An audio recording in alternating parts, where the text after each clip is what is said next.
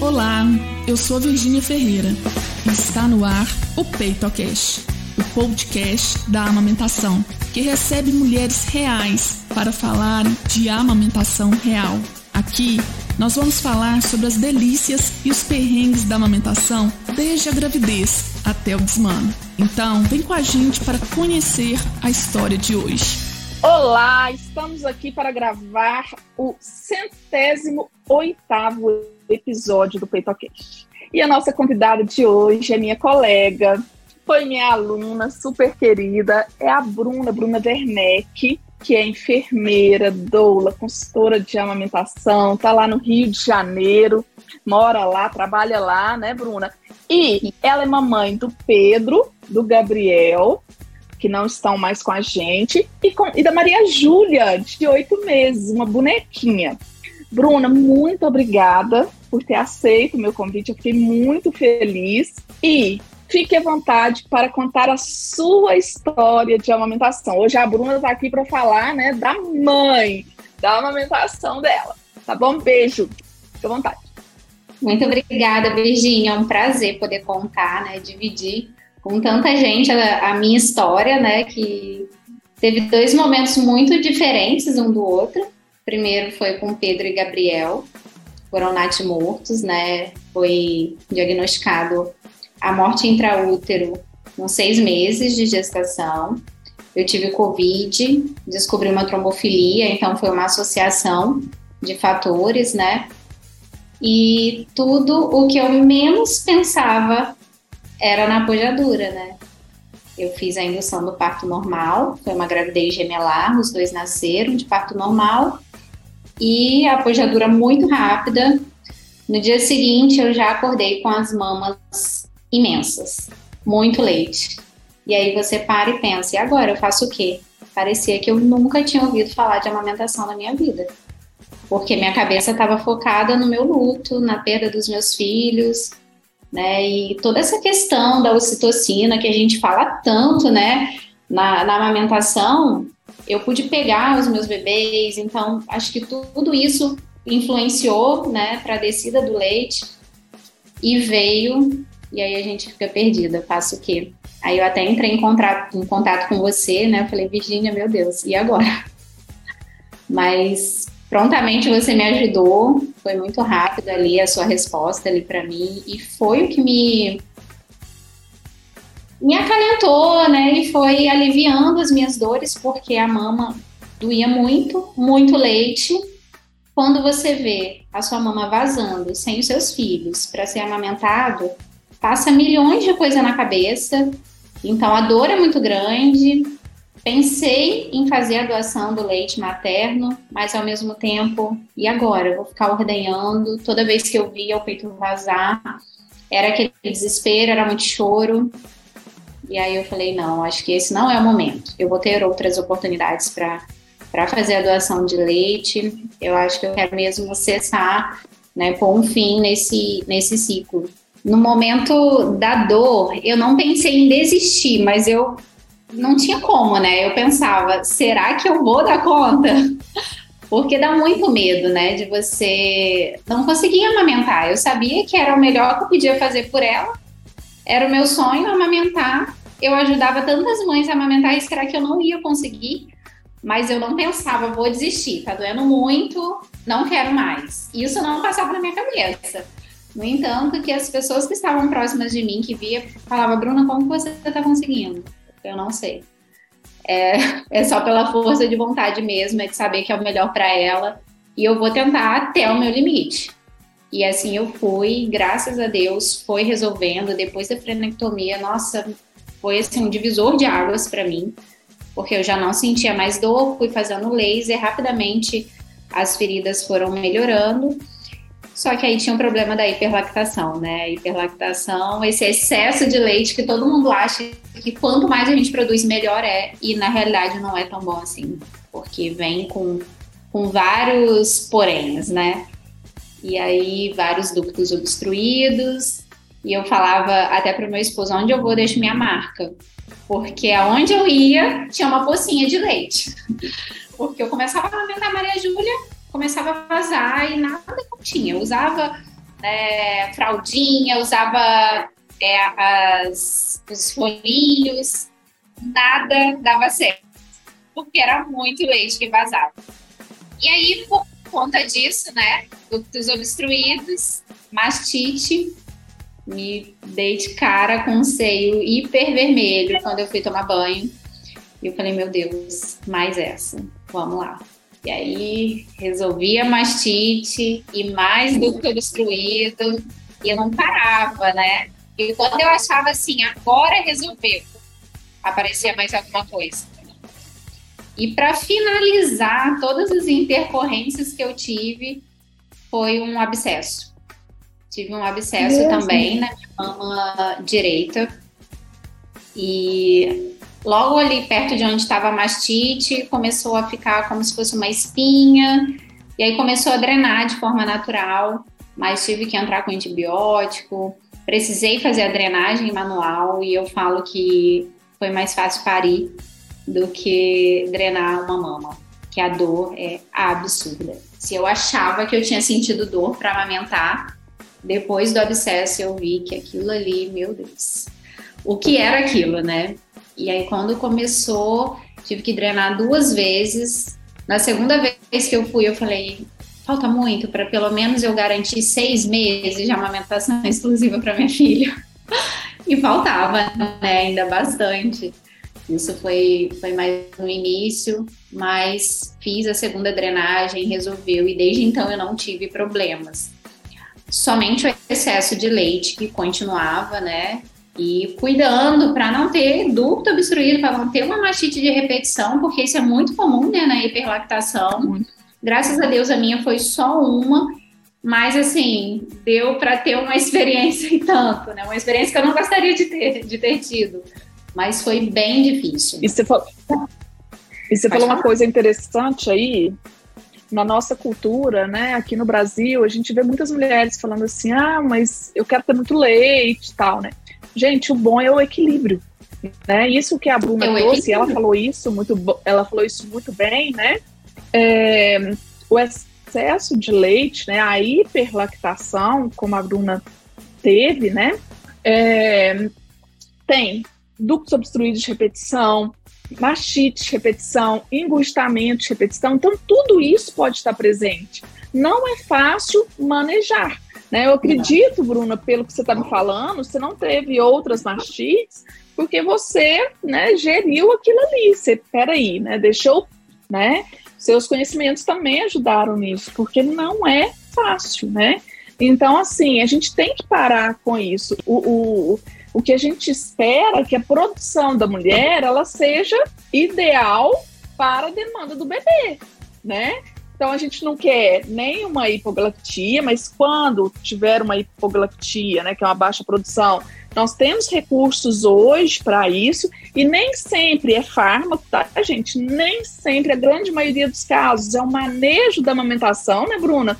A pega, a, a, qualidade da, do estímulo, né? A qualidade ali da pega, tudo, né? E também a gente não quer uma hiperlactação, como a Bruna está contando assim, pra gente o que ela sentiu na pele, né? Porque também não é fácil. Né? Nenhum dos dois extremos, né? É. Aí, mas que é importante quem está nos ouvindo ouvir, é, saber, né? Também que tem recurso, né? Em 2020 saiu um protocolo da BM, que é da Academy of Breastfeeding Medicine, que é uma academia norte-americana, né? É, falando para a gente sobre o manejo da hiperlactação. Né, Bruna?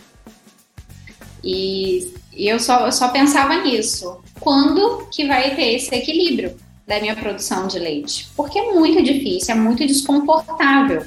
Né? O bebê ele quer mamar a todo momento, a qualquer lugar. E às vezes você não está na sua casa. E aí você vai amamentar, é aquelas pocinhas, é leite que vai lá na frente, né? Sai esguichando. E algumas pessoas próximas de mim, quando via, falavam: Nossa, mas isso é o sonho de toda mulher. E aí eu tinha que explicar que não, gente, isso não é bom. Exatamente o que, que você acabou de falar, né, Virginia? Não é legal. Isso traz prejuízos, né? E me trouxe muitos prejuízos. E eu tive uma perseverança muito grande, porque eu queria muito amamentar. porque eu tive ali vários motivos para ter deixado, para ter tido um desmame precoce. E aí foi luta atrás de luta, né? Vencer o, a questão da frenectomia da minha filha, que foi difícil o diagnóstico, né? Que vários profissionais avaliaram e diziam que não tinha necessidade. E só depois que fez o procedimento é que ela conseguiu realmente mamar bem. Né? O ganho de peso dela teve uma diferença imensa. Ela não deixou de ganhar, mas ela ganhou muito pouco nos primeiros dias porque ela não sugava bem. E ela ganhou, inclusive, porque eu tinha muito leite, então ela não precisava fazer esforço porque o leite chegava para ela. Mas dizer que ela estava mamando bem, ela não estava. E, e era nítido isso para mim. Né? Aí depois essa questão da hiperlactação, os ductos obstruídos, a mastite, por fim o abscesso. Então assim, não foi fácil, foi muito difícil o meu processo de amamentação, mas eu coloquei na minha cabeça que eu queria, eu sabia o que era melhor para ela e para mim, eu sabia dos benefícios e eu falei, eu não vou desistir. Eu vou tentar o máximo que eu puder. E eu fui. Fui indo, fui indo. E hoje é muito prazeroso. Hoje eu penso, nossa, quando ela quiser desmamar, vai ser muito difícil para mim. Porque eu amo amamentar. Realmente se tornou assim um prazer, né? Porque eu mulheres amamentam pelos benefícios, mas hoje eu amamento pelos benefícios, por prazer, por gostar mesmo de amamentar. Eu gosto desse processo, né? Eu aprendi ali, né, na dor, né, eu vi que, que dói, que não é fácil, que precisa de conhecimento, né? Por isso que cada vez mais eu oriento, eu falo sobre ter consultora, sobre aprender o processo de amamentação, porque não é simples. Né? O bebê ele não nasce sabendo mamar. A Maria Júlia teve uma dificuldade em fazer a pega perfeita por muito tempo. Então era posicionava, ela soltava, posicionava de novo, ela soltava e, e foi difícil. Foi ali muita perseverança, muita dedicação para poder dar certo. E graças a Deus deu certo, né? Hoje ela está com oito meses, ainda continua amamentando livre demanda. Não sinto dor nenhuma, só sinto coisas boas. E o cansaço, lógico, né? Que a amamentação, ela demanda muito da gente, mas tudo isso compensa, vale a pena. Quando eu olho para trás vejo tudo que eu passei, eu vejo que que ainda tem muito pela frente, se Deus quiser, né? Que eu trouxe muitos benefícios para minha filha, né? Não adoece, graças a Deus, está sempre ali muito bem. Né? Então, assim, quer ter outras oportunidades com a amamentação, se Deus quiser, com outros filhos. Porque foi muito bom, está sendo muito bom, né? Então, eu Bruna, falo, eu acho que eu já é sei, né? E, e, todo mundo está ouvindo já sabe, mas eu vou te perguntar. Qual que foi o maior perrengue da amamentação? Acho que ela acabou de contar pra gente, mas vamos ver, vamos ver a percepção dela na hora que faz essa pergunta. O maior perrengue da amamentação. Eu acho que assim, a parte mais difícil é a questão do sono, é a amamentação noturna. Porque se você não dorme bem, no outro dia você tá, né, exausta e privação de, sono. Então, privação de sono para mim é a pior parte da amamentação. Só que é aquilo, ela vai dormir. Aí eu. Depois que. pode vir, mamãe tá aqui te esperando. É difícil, mas é tão prazeroso ao mesmo tempo, né? É, tá vendo como que é importante perguntar, Bruna? Quando você estava contando do abscesso, eu acredito, eu pensei que você fosse falar que o pior perrengue tinha sido obsesso. Mas mesmo assim, eu falei assim, vou perguntar. E ela veio e falou, né, do sono. Então, gente, é, a gente tem que perguntar, tem que dar sempre oportunidade às mães, né? Porque muitas vezes a gente fala assim, ah, é isso, né? Muitas vezes não é, né? A percepção muda ali. O abscesso foi a pior dor que eu senti na amamentação. Então foi muito difícil pela dor. Mas eu senti em dois momentos, em dois momentos que eu precisei drenar. E assim, claro que quando tá drenando, parece uma eternidade. Parece que você tá ali o dia inteiro drenando aquele abscesso, sendo que é coisa de 15, 20 minutinhos. Mas é uma dor muito forte. Ela passa. Acabou de drenar, acabou a dor. Eu não sinto, pelo menos eu não sentia mais nada. Né? Então foram nesses dois momentos. Agora a privação de sono dói todos os dias. Então, assim, para mim o pior perrengue da amamentação é a privação de sono. Mas, né, nada que um sorrisinho no rosto do bebê, a hora que a gente pega, nada que, que a gente que faça a gente refletir, né, pensar, olha, dá para segurar mais um pouco. E vamos levando, né? O sono vai melhorando aos pouquinhos, né? As fases vão passando, porque cada fase é uma fase, né? Às vezes o bebê tá dormindo super bem, acorda com menos frequência para mamar, ou mama mais rápido, aí já tem época que não, né? Que fica mais tempo no peito, mas a gente dá conta, né? O amor faz a gente superar tudo isso, né? Exatamente. Bruna, e a maior delícia de amamentar? Se eu tô com dor, a amamentação me ajuda a aliviar a dor. Se eu tô com sede, a amamentação me ajuda a matar a sede, me ajuda carinho, amor. Então, assim, essa conexão é, é maravilhosa. Ai, que lindo. Ô, ô, Bruna, agora uma coisa que eu acho importante a gente chamar a atenção da sua história é, lá no início, né, quando você então, entra várias coisas lá. Além do seu conhecimento, Bruno, eu acho que entrou intuição materna. Peraí, tem alguma coisa que, que não tá legal, insistir, uhum. né? E eu quero chamar a atenção para duas coisas aqui. Então, assim, nem sempre, gente, o freno lingual, né, o freio que a gente fala, né, mas é o freno lingual, ele vai impactar na amamentação, tá? Só que a Bruna falou algumas coisas super importantes ela corrigiu a pega. Então, ela, ela fez do laser. O laser ajuda a cicatrizar, né? Se a pega tivesse ok, se não tivesse nada, né? Não ia machucar mais. E ela continuou machucando, continuou machucando. Então, assim, tinha que investigar mesmo. Aí foi lá, né? E pum, tá? Gente, é, é importante essa avaliação, Tá? E eu vejo cada vez mais, Bruna. É, nós, consultores, a gente tem um olhar para o frênulo tá? É, relacionado à amamentação. Porque nem sempre é, aquele frênulo vai impactar em outras, né, na fonação, né, na própria introdução alimentar, tal. Mas na amamentação está impactando né? Porque a mãe está sentindo. E eu acho interessante, né?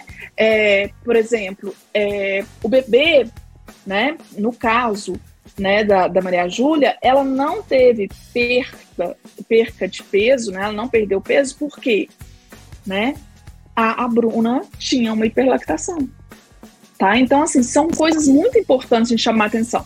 Agora, uma coisa que eu quero chamar atenção também, porque a Bruna sentiu um alívio logo que fez tá? Nem todas as mulheres sentiam esse alívio imediato. Porque existe uma coisa, é, eu sou fisioterapeuta de formação e eu sou apaixonada com músculo, a Bruna sabe disso. E eu sempre falo, músculo é ingrato. Então, a Maria Júlia sabia amamentar com o freno, né? Então, ela tinha toda uma mecânica ali com freno.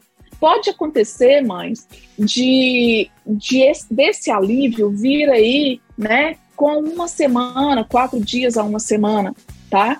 Mas eu tenho certeza, né, que a Bruna teve um olhar, né, essa pega já estava tão, e aí que, né, o protocolo 11 da BM traz isso, né? Antes da frenotomia, gente, tem que fazer o manejo da amamentação, tá? A gente é. tem que olhar, porque não adianta também, né, Bruna? Se você não tivesse corrigido a pega, né, você não ia ter esse alívio, né? Então, assim, não, porque ela ainda ia ter que aprender a mamar. Ela ainda Exatamente. ia ter que aprender a mamar depois da, da correção. Então, assim, nós não podemos desvalorizar as outras coisas também. Né? A Bruna não desvalorizou, ela levou isso, assim, ela viu todo, né? O todo ali.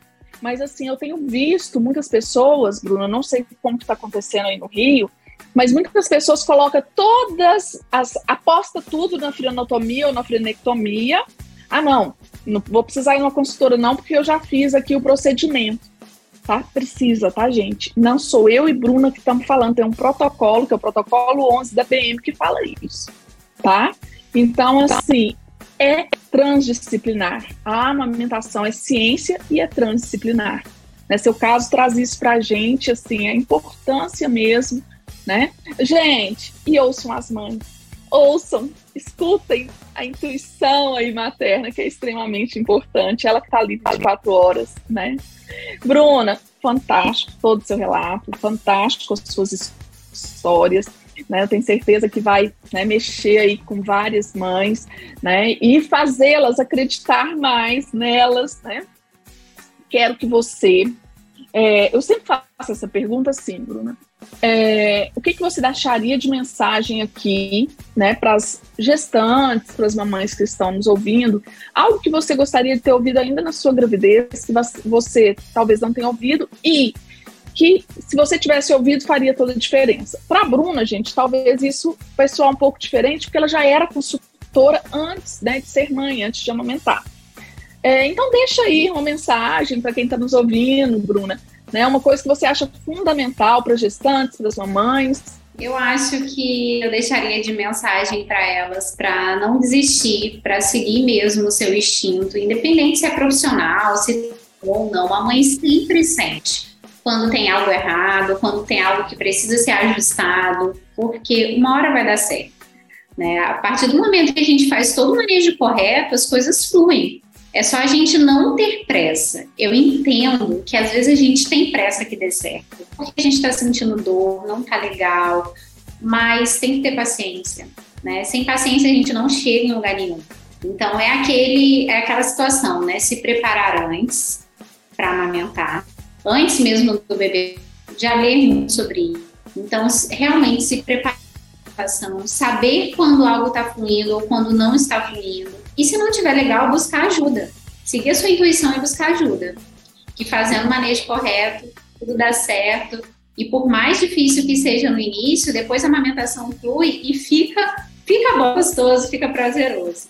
Então, espero que dê certo aí para todas as mamães e que contem sempre conosco, né, com os nossos depoimentos, que isso sirva de incentivo para outras que talvez hoje estejam passando por dificuldades, mas que não desistam, porque lá na frente dá certo, né? E é o que eu desejo para todo mundo. Ai, Bruna, muito obrigada. Muito mesmo. Foi um prazer tê-la aqui com a gente. Eu que agradeço, Virginia estar aqui com você, poder dividir a minha história da amamentação, que não foi fácil, mas que deu certo.